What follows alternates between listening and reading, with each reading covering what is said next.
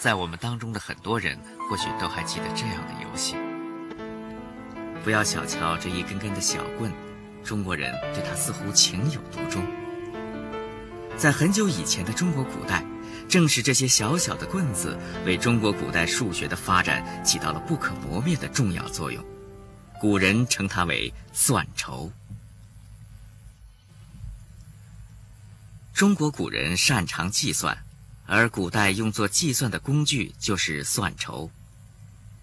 古代有两个同音的“算”字，一个是我们现在常用的“算”，表示计算；另一个“算”，从字形上不难看出，它是由摆弄的“弄”加竹字头组成，说明计算过程就是摆弄作为算筹的小竹棍。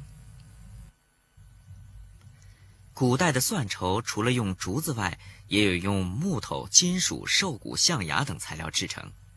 它们是一根根同样长短和粗细的小棍，一般长为十三厘米左右，径粗零点二厘米左右。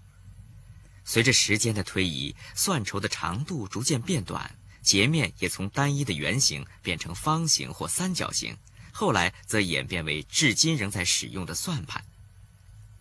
算筹看起来简单。但它的发明却经历了一个漫长的过程。各个民族在远古的时候，是进入文明社会之后，那么随着它游牧的呃那个猎户那个物的那个数量的增加，呃和那个有些农作物的收获那么增加，它都要呃慢慢的产生一些数的概念。我国最早关于这方面的记载，可见《周易》西辞，书上说。上古结绳而制，后世圣人亦之以书契。这表明古人先是用结绳来记事计数的，后来才改为在骨头和竹片上刻画符号来代替结绳，于是产生了文字。我们在甲骨文上可以发现很多数字，而且这些数字基本上是十进位，似乎也有了位直制的萌芽。那么，算筹作为计数工具，又是开始于什么年代呢？算筹现在知道最早的是老子所讲的“算术不用筹策”，那么这个筹策就是我们讲的算筹。那么这句话表明呢，在春秋末年，算筹已经是人们呃使用非常普遍的一种计算工具。我们中国古代有好多说法。比如说，运筹于帷幄之中，决胜于千里之外。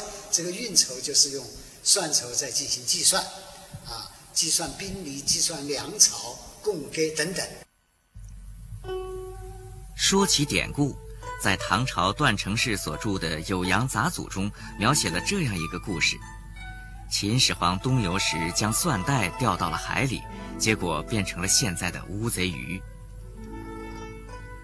而在《旧唐书》的车服志中，我们又看到了这样的记录：一品以下文官并带手金算带，说明算带已是当时不可缺少的物件。可以想象，当时的古人将算筹放在一个布袋里，系在腰间，随身携带；需要计数或计算时，就把它们取出来，放在桌上、炕上或地上来摆弄计算。那么这些小棍儿对于中国古代数学的发展又是如何发挥作用的呢？这个太重要了。就像因为中国古代的数学呢，基本上是跟古希腊数学是回忆的另外一个传统，是一个以算法为中心的这样一个传统。那么一切都要算，那算你必须有工具，比方说线性方程组、方程组这个东西，在西方十八世纪末。才被系统的这发展出来，行列式的理论、线性方、简线性方程组。那中国早在九章算术，甚至在九章算术之前，我们就发展了方程。方程就是线性方程组，它就是靠算轴摆弄那些小木棍儿，摆来摆去，摆来就把结果就摆弄出来了。由此可见，中国古代数学许多卓越的成就，在一定程度上应当归功于这一符合十进位直制的算筹计数法。中国古代采取这个十进位置之制计数法，这种计数法呢，首先是十进，哎，其次呢是位置之制。那么其他的民族呢，有的是采取十进，但不是位置之制。有的是采取位置之制，但不是实进。譬如说，古巴比伦，它是采用位置之制，但是它是采用六十进进制。那么这个计数起来非常复杂。再比如，古罗马的数字系统没有位值制，只有七个基本符号。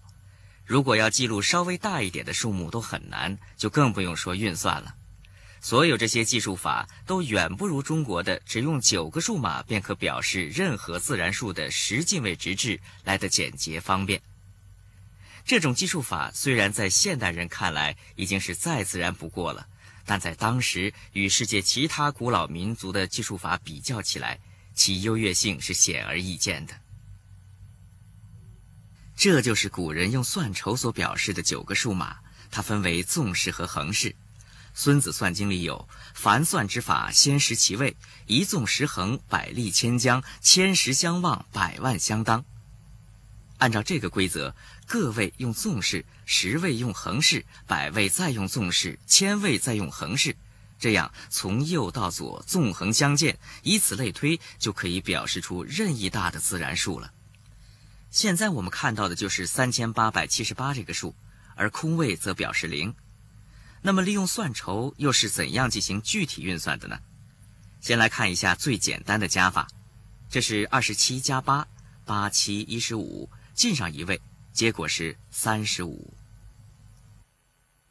那么我们做一个呃七十八乘五十六的乘法，那么这个是古代呢是摆成三行，呃上行摆一个数叫上数，下行摆一个数叫下数。中间的中行呢，就摆它的乘积。那么乘的方法呢，首先是要下数的个位呃，对准上数的最高位用下数的个位八对着上数的十位五。那么现在就开始乘，乘呢是从高到低，呃，这个来乘，就是从左向右。那么首先呢，用上数的五乘下数的七。五七三十五，这就三十五。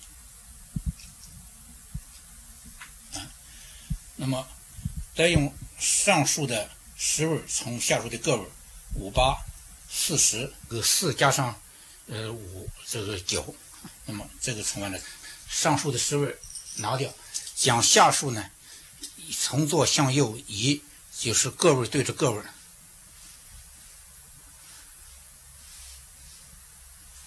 哎，一位过了，一位过就下数的个位对着上数的个位。嗯六七四十二，二摆在这个地方，四呢加九是十三，这是十三进一位。呃，上数的个位再乘下数的个位，六八四十八。二加四变成六，最后的结果就是四三六八。那么乘完之后，上下两个数都拿掉，这就是结果，四三六八。利用筹算呢，不像我们现在一般的这个，呃，一些这个西方的一些这个，或者是古代其他民族的一些计数计数工具，它只能做这个数值的计算，做这个四则运算。而中国古代呢，比如说一个方程。它可以用这个筹来这个加以表示，同时呢，列出来一一个方程之后呢，可以用筹进行变换，实际上呢，就达到了一种这个代数运算的一个作用。算筹这种极为简单寻常的小棍棍，在我们智慧的先祖手里，竟像魔棍一般，创造出了一系列震惊世界的奇迹，为中国数学的发展奠定了基础。